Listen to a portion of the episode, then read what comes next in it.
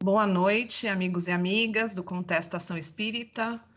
É um prazer estar aqui com vocês hoje de novo. Hoje nós vamos discutir um pouquinho sobre meritocracia e espiritismo, que uma, uma reflexão necessária.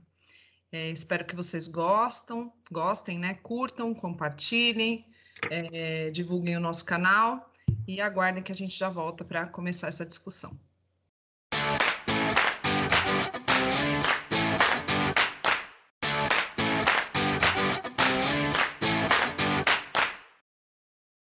Bom, pessoal, é, esse tema surgiu assim num insight na nossa discussão da semana passada. É, no meio da discussão surgiu e aí eu falei que eu gostaria de tocar esse tema, né? E hoje eu fui me aprofundar um pouco mais sobre isso, né? Falar um pouquinho sobre meritocracia e espiritismo.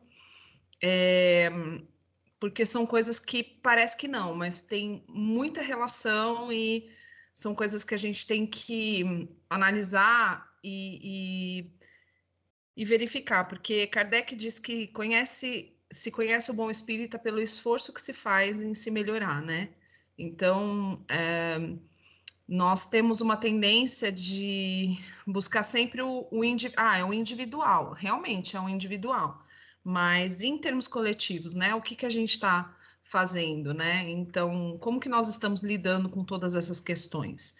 Não só do ponto de vista é, social e político, mas também do ponto de vista espiritual, né? Quais são as nossas desculpas? O que, que a gente faz aí que, que traz é, traz essa essa o que, que a gente quais são as nossas ações é, em relação a esse assunto.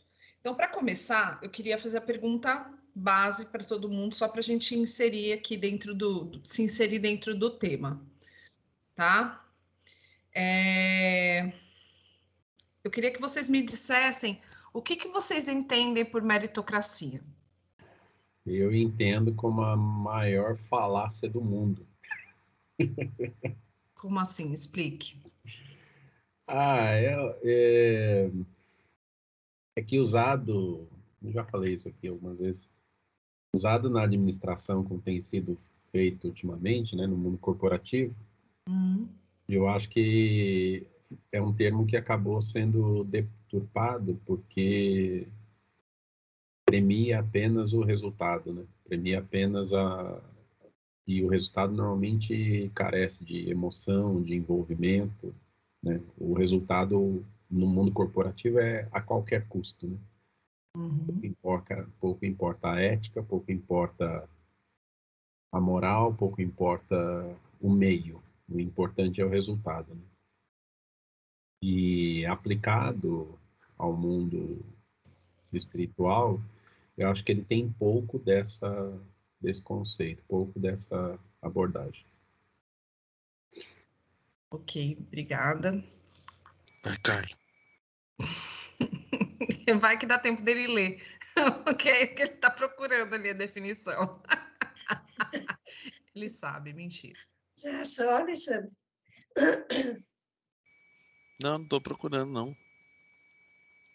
Eu tenho minha opinião, claro, né? Mas pode ir. Bom, eu entendo assim, a gente for pensar em mérito, né? Mas quem tem meritocracia, que a gente percebe, é só algumas pessoas, né? É, é, eu acho que quem deveria ter é o povo, as pessoas que linha de frente mesmo, né? Que carregam maior maior trabalho, né? Principalmente aqui no Brasil, que a gente vê que as pessoas lutam muito, trabalham muito, e elas vivem mais no regime escravocrata. E a gente vê a meritocracia só para uma determinada classe de pessoas, né, que tem condições, que não precisa da meritocracia. O meu primo, eu já falei para vocês, né, que ele é juiz federal, e o salário dele, em 2017, a última vez que eu pesquisei, o salário dele era o maior do Brasil. Ele, o salário dele era 37 mil. Mas só de meritocracia, de bônus de tudo que ele recebia, chegou a 129 mil. né, para um cara de 30 e poucos anos. Então, assim, e ele, ele junto com alguns outros juízes federais que são da faixa etária dele, eles estavam tentando tirar essa meritocracia. Porque ele, ele fala né, que para um país pobre, onde a maioria dos aposentados ganham salário mínimo, por que, que eles ganhavam tanto? Né? Sendo que eles já tinham um salário alto, bem alto. Então, isso foi uma luta. Né? Meu, meu primo ele sofreu um acidente, ele não fala, mas é, a gente acha que foi criminoso, porque as pessoas odeiam quando se fala de tirar a meritocracia. E os discursos, sabe, eles se colocam como deuses, que eles têm direito, eles não olham é, para o povo, para as pessoas, para ninguém, eles só pensam neles. E, na verdade, eles não trabalham tanto assim, né? Eles trabalham pouco. É, quanto mais estudo, menos eles trabalham, né? É, não tem tanta atribuição de, no, no, cargo deles, né? Lógico que não estou desmerecendo. É difícil ser juiz? É, o que ele faz é muito difícil, bate de frente com uma porção de, de coisas que a gente nem imagina. Sim, né? O peso que eles carregam é grande? É, mas o que eles falam é que para eles o salário já está bom, já está ótimo, né? Não precisa de tanto tanta meritocracia assim. E não conseguiu até hoje tirar, viu? Não conseguiu. Alexandre? Meritocracia para mim é de acordo com a definição que eu conheço, não quer dizer que eu concorde, mas é o reconhecimento, a recompensa para aqueles que em teoria se esforçam mais, fazem mais, que têm mérito para que receba algum tipo de reconhecimento. Sim, Sidney? Eu não sei se você vai chegar nisso, espero que sim, é, mas é, também eu acho assim que tem um, um lado pernicioso que é o, as pessoas esperarem o mérito antes de qualquer realização. Né? Hoje em dia as pessoas se acham no direito de tudo, se acham com direitos adquiridos, especialmente os jovens, né? E estão com a sensação, é assim, pelo menos eu tenho essa sensação de que, tipo, não precisa fazer nada, é, é meu direito. Eu, eu já, eu, é, isso aqui, me dá, me dá aqui que é meu. Chega a ser desrespeitoso, mal educado, para dizer o mínimo. Né? É, essa característica. As pessoas esperam a recompensa mesmo antes de realizar alguma coisa. É, acho que a gente vai, vai conversar um pouquinho sobre isso também. É, eu queria compartilhar com vocês um, uma tela para a gente poder ver um pouquinho isso que o que é, o que de fato é meritocracia, né? Eu, eu sempre gosto de trazer definição. É, mas como se trata de uma, de uma questão bastante so, é, de ordem sociológica, né? Então eu fui buscar lá dentro da, das pessoas que estudam, que, que escrevem sobre isso, que, o que, que eles falam, porque a gente tem uma visão de meritocracia e às vezes a gente não é, a gente acha que é uma coisa e ela é outra. Então, assim, é, é importante a gente dizer de que ponto de vista a gente está, a gente vai discutir a meritocracia aqui. Eu vou pedir licença para compartilhar a tela com vocês. Bom, então o nome do tema é, vocês estão vendo? Meritocracia e espiritualidade, uma reflexão necessária. E aí a gente falou um pouquinho, né, o que, que a gente entende sobre meritocracia, cada um falou o seu.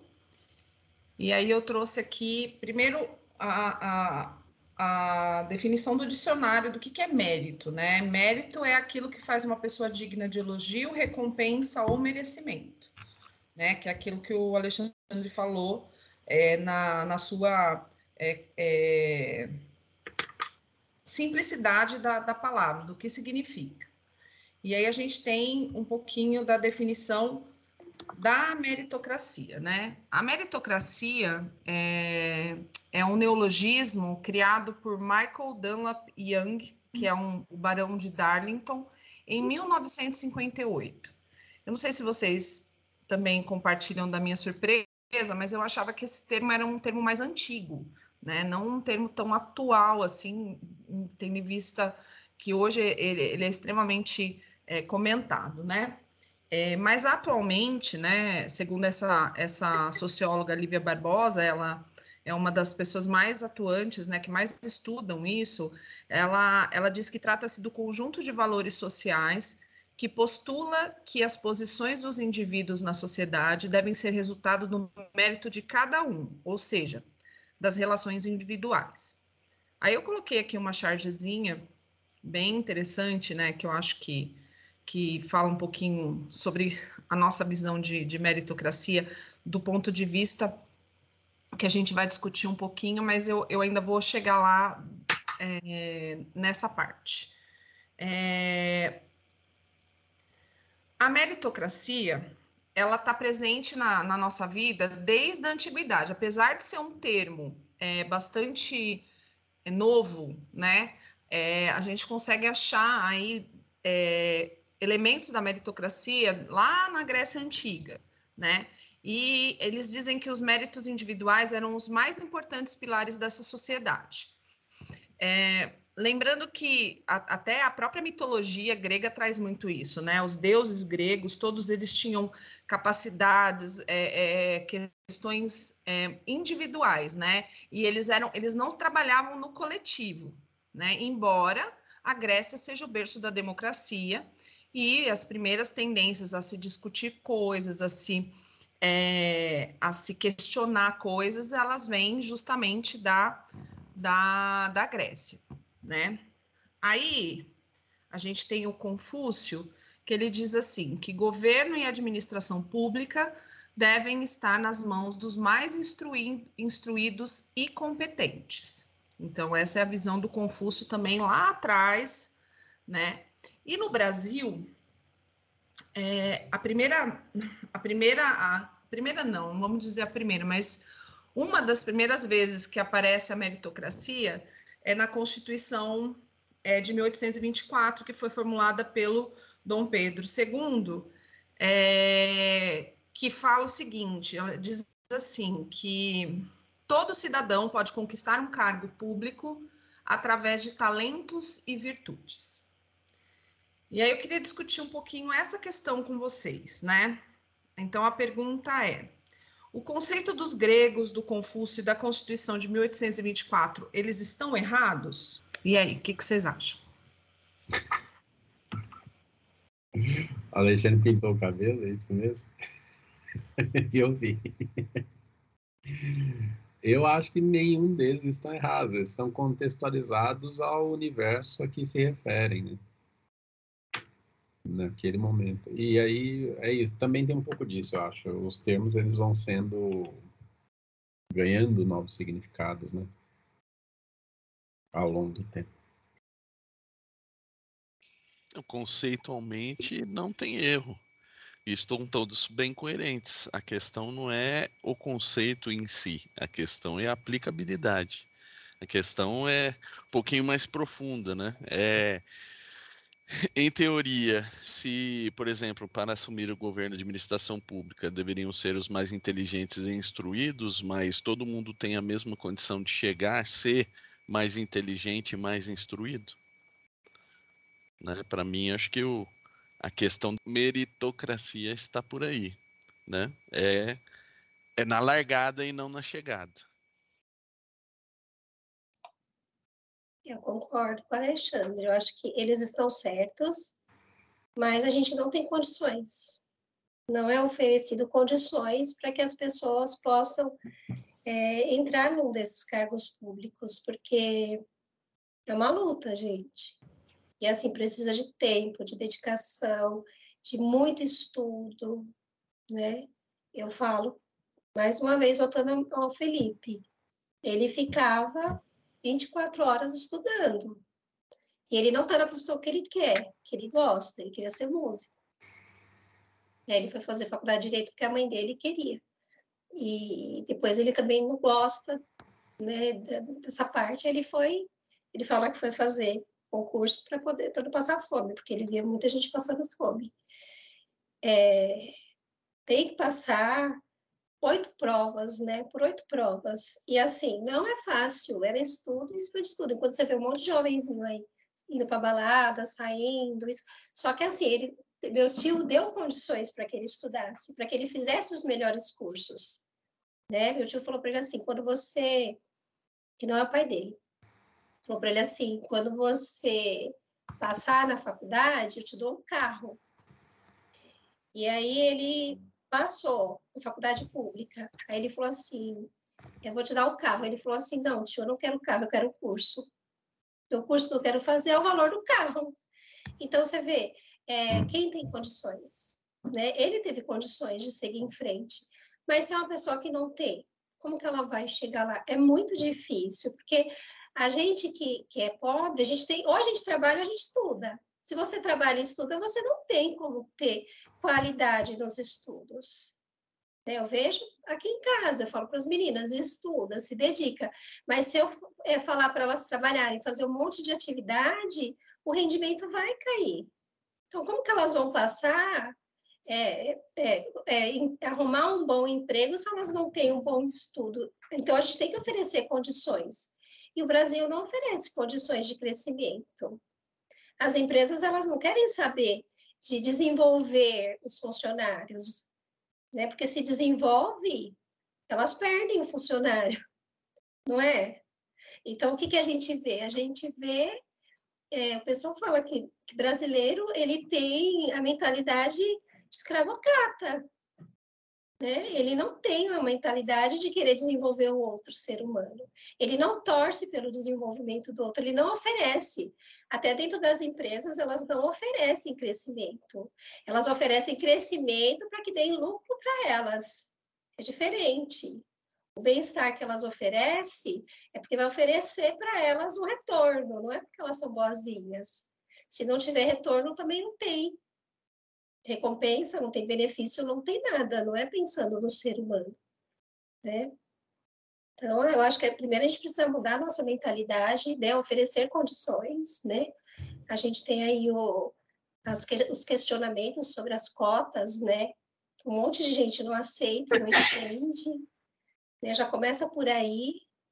Então, é, eles estão certos, né? Porque eles eram, eles, quem, quem, ele era um espírito evoluído, né? O, o Confúcio. E a Constituição, se a gente lê, ela é bonita, não é feia, né? Mas na prática é totalmente diferente. Ela não serve para gente, para os brasileiros. É, se a gente pegar do ponto de vista histórico, né? Nós estamos falando, é, a Grécia nem tanto, né? Porque assim, a Grécia a gente entende que os ideais deles, nós estamos falando de um povo que, ah, cada, que, que era o pilar, mas assim, para aquele que fosse homem, grego, né? E, e que fosse é, maior de 18 anos, enfim, tinha uma restrição ali dentro dessa dessa possibilidade da, das, das capacidades individuais. Não era isso não era uma coisa para todos. Então aí já começa que era restrito, mas a gente consegue entender dentro do ponto de vista histórico é, é, é, do contexto que eles viviam naquela época. Na, na parte de Confúcio, Confúcio ele fala sobre os mais instruídos. Quem é que vai discordar de que quem vai estar no poder, quem vai estar lá no governo, tem que ser os mais instruídos e os mais preparados. Ninguém vai discutir. Mas, nesse momento, né, a gente está pegando lá a época de Confúcio. Quem eram os mais instruídos e os mais preparados? Eram os pobres? Eram os, aqueles que estavam lá nas aldeias, né? Na, pegar a China lá. Não, eram os ricos, era elite. Só tinha acesso a, a, a pessoa só podia ser instruída se ela pertencesse à elite. Então, querendo ou não, é, isso vai a favor da, da, da, da questão da, da, do privilégio, né? Não, ele não está discutindo se a pessoa. É, a gente não está aqui discutindo a ideia de que, ah, não, mas ele tinha que olhar por esse lado, não. Eu só estou dizendo da restrição que existia. E a Constituição de 1824 é a mais patética de todas, né? Porque fala quem criou um regime moderador, né? Que é o Dom Pedro, que eu aceito, você pode fazer tudo, desde que eu passe por mim e eu diga que pode. Né? Então não existe uma, uma Constituição mais autoritária do que essa, então, da história do Brasil. E, e quem que vai, quem é que vai é, fazer essa seleção da virtude, né, e das capacidades. Quem são essas pessoas, né? Então você pode ter pessoas que são extremamente capazes, extremamente, mas se ela não tiver de acordo com aquilo que está sendo regido, ela não vai ter a mesma oportunidade, né? Então é, isso é uma coisa que a gente, a gente tem que pensar e discutir. Embora é, o que se fala, e aí eu vou voltar a compartilhar com vocês. Então, é, na verdade, a gente tem que dividir a meritocracia em duas, dois termos, né? Então, a gente tem a meritocracia enquanto critério lógico de organização social. E aí ela não é errada. Então, qual, qual seria uma meritocracia enquanto o, o organiza, é, critério lógico? Um concurso público, né? Se você pegar um concurso público, é, é, nós não estamos discutindo aqui como cada um teve a sua competência, né? Obviamente a gente já, já vai, a gente já entende que não, nem todo mundo teve o mesmo ponto de partida e tudo mais, mas você tem é, vagas a, a, serem preenchidas, né? E aí você pega dentro de um concurso público, você tem um mínimo de exigências, por exemplo, uma uma questão acadêmica, você pode, ah, você para você ser professora, no mínimo você tem que ter pedagogia, você tem, se, quanto mais curso você tiver, né, e aí vai a, o esforço e tudo mais, você vai ganhar ponto, enfim. Essa é uma meritocracia de critério lógico de organização. O problema é a meritocracia enquanto ideologia, né? É a Lívia Barbosa que fala sobre isso também. Porque, assim, a gente tem a tendência de muitas pessoas usam essa essa questão ah não mas o cara não conseguiu por que não? Isso é, é a meritocracia ela é a, na verdade o fundamento principal do capitalismo né? Então o, o capitalismo diz assim cara o mundo está aí cheio de oportunidade. Você não, não progrediu você não avançou? Não é culpa do sistema é culpa sua você não foi competente o suficiente. E isso ajuda a, a colocar, assim, abafar as coisas e a gente não enxergar as desigualdades, os pontos de partida e tudo isso que, que a gente vem discutindo e que a gente vem vendo aí ao longo dessas questões, né? Então, a gente achar que é, a pessoa ela tem competência, ela tem mérito, ótimo. Existem até alguns autores que eu estava lendo que dizem que, que a questão que eles querem construir uma, uma, uma ideia de meritocracia é, pautada, é, inclusive em cargos públicos, né, em política, principalmente, de pessoas que tenham estudo, que tenham, é, que tenham é, não só a questão de ah, eu, eu sou bom, eu vou lá, eu vou, né, eu sou bonitinho, artistas, enfim, coisas que a gente até vem discutindo, que o Zé até tem uma teoria que fala sobre. Teoria não, né? Ele tem sugestão que fala sobre os políticos terem que. É, de ser. É, tem que ter estudo, tem que ter uma, uma, um mínimo de saber, de, de saberes que componham a ideia da gestão pública, enfim, né? Então, é, isso não é uma coisa errada. A questão é que a gente nunca vai chegar nesse ponto se a gente não corrigir aquilo que está mais embaixo. A questão do, daquilo que está construído ali, para você poder garantir que todas as pessoas tenham o mesmo acesso, que todas as pessoas tenham as mesmas condições. Então, é lógico, ah, Cláudia, mas isso nunca vai acontecer. Realmente, eu concordo, isso é muito difícil de acontecer. Mas eu penso que é, a gente tem que começar a se esforçar para tentar transformar isso, né? E aí a Carla já citou como exemplo a questão da, da das cotas, e tem outras coisas aí que estão estão sendo pensadas, estão sendo discutidas para minimizar, não acabar, mas minimizar com todas essas essas condições aí.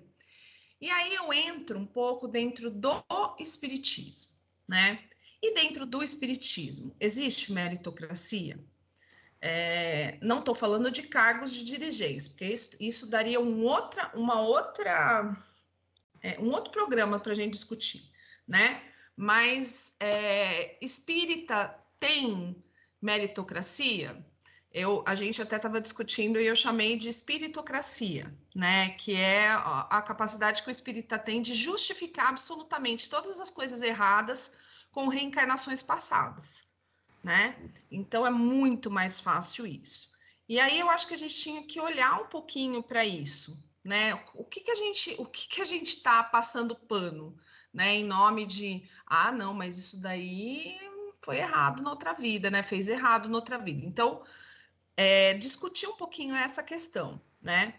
E aí, é, eu, eu tenho uma pergunta para vocês, tá?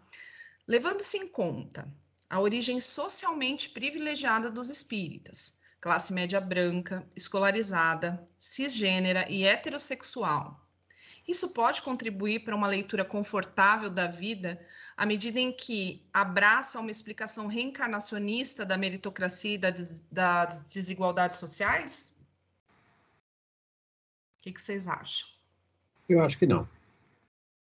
Por quê?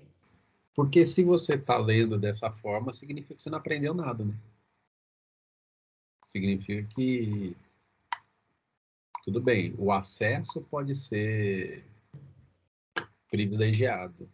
Por exemplo, esses caras que dão aula assim em universidade, eles não têm muita capacidade para falar sobre isso. Não temos. É, eu entendo o que você propôs e, e, acho que você tem razão na entrada. Mas, por exemplo, bastaria a leitura da introdução do, da Gênese ou do Livro dos Espíritos para perceber que o, a escolha pelo Espiritismo tem muito mais deveres do que direitos, né? tem muito mais afazeres do que curtir isso. Mas você acha que, essas, que as pessoas têm consciência disso? Porque não. nós não estamos falando da doutrina, nós estamos falando dos espíritas. Exatamente, é isso que eu estou falando. É, é, a, bastaria ler a introdução do livro dos espíritos, por exemplo, que você já iria perceber e falar assim, opa, estou num lugar que não não não não está pronto, né? Não não está como eu posso dizer? Está consolidado. Eu preciso trabalhar, ou eu preciso me esforçar, preciso me colocar para transformar isso em algo consolidado, algo factível. Sim, eu concordo que de certa forma é um privilégio, mas também não sei se tem uma leitura é, geográfica ali, né, de de estar tá, dos centros espíritas estar instalados nos bairros mais nobres, essa é uma pesquisa, esse dado eu tirei de um estudo, que majoritariamente os uhum. espíritas são classe média, brancos, cisgêneros, heterossexuais. Não, isso é então, um assim, fato. É, isso é um fato. É. Então, assim, o fato da, da grande maioria dos espíritas serem, pertencerem a essa, a essa origem, é, contribui, porque que existe, a gente vai perceber que existe. Mas será que isso contribui? Se a gente pegar ali as pessoas mais simples, as pessoas mais humildes, será que elas têm a mesma, o mesmo pensamento? Então, assim, é... assim, a gente tem, eu, eu particularmente, quando eu estava fazendo o tema, eu comecei a pesquisar algumas falas de espíritas, né, que justificam coisas. E, e eu achei, assim, bastante perturbador, né? Então, assim, não estou falando de espíritas que são espíritas lá do dirigentezinho do centro, não. Eu estou falando de gente que está aí fazendo a voz do espiritismo por aí. Então, assim, é... o que, que, vocês acham? Além, assim, o Sidney diz que não. O que, que você acha, Alexandre, Carla, Zé? Zé está pegando aqui a, a discussão no meio, mas vai se ajeitando aí na, na conversa.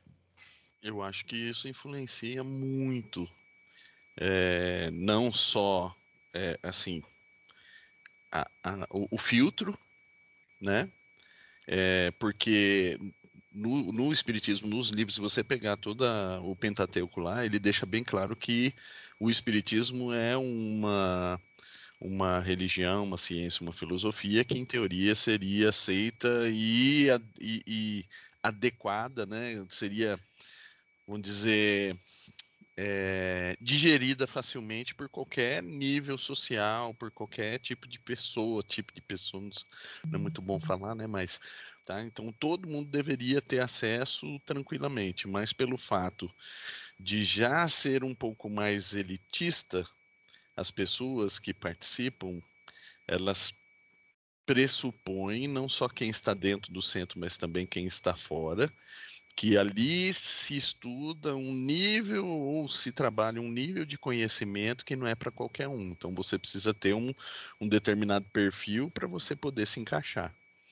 Outra coisa que eu vejo também em relação à, à proposição do, das, das encarnações, né, é que a, a reencarnação ela é explicação e ao mesmo tempo ela é a muleta para tudo, né?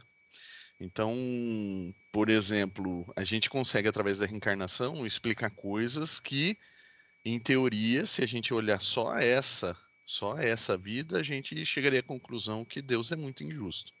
Né? Por exemplo, porque uma criança pequena de 2, 3, 4 anos é, tem que ser submetida a câncer, por exemplo? Por que, que a pessoa, que, que a criança tem câncer? Não fez nada, e se Deus, né, de acordo com algumas linhas aí, ele é punitivo, porque ele vai punir uma criança que não tem nada ainda, não fez nada ainda. Não deu nem tempo de ser bom nem ser ruim. E já está passando por isso, por quê? Né? Então, através da reencarnação, você começa a compreender, não é que, né, ah, aquelas fantasias que o pessoal coloca aí do, do ferro e fogo, né? Aqui se fez, aqui se paga mais na mesma moeda. Não é bem por aí. Então tem muitas coisas que acontecem aí nesse meio. E é, just, e é usado para justificativa também porque muitas vezes você fala, ah, tem aquele serzinho que está em sofrimento, não sei o que tem, mas veja bem, né? Se a gente for lá ajudar, qual que é o mérito que ele vai ter para ele poder galgar áreas maiores, né? E a gente, né? O espírita já se põe naquela posição de estar mais alto. Eu já estou num patamar mais alto. Então tem que deixar ele passar por tudo isso daí para que ele chegue lá. E outra coisa, talvez a gente entre aí, é a, a caridade compensatória, né? A caridade sob é, algum preço, sob alguma condição que o Espiritismo faz muito, né? Por exemplo, ah, eu vou. É, vamos fazer um trabalho aqui de entrega de cesta básica. Oh, legal. Então todo mundo vai vir aqui no sábado de manhã pegar, beleza. Só que você só vai pegar depois que assistir uma palestra. Por quê? Né? Se a pessoa está ali, ela está em sofrimento, ela está precisando, às vezes faz dias que não come, está ali para pegar, ainda tem que passar por uma palestra, tudo bem, gente, vai ter um momento. E, e, aí a gente entra lá naquela discussão lá do começo de conversão, tem que conversar. Tá? Olha, assim, eu acho que é, existem muitas coisas boas no Espiritismo, sim. O Espiritismo em si é ótimo. Agora a gente pisa na bola, né? Como espírita, aí eu já estou colocando a gente no balaio também, porque não é justo a gente só jogar para fora, porque aí a gente vai ficar num patamar em cima. Então nós temos a nossa parte aí.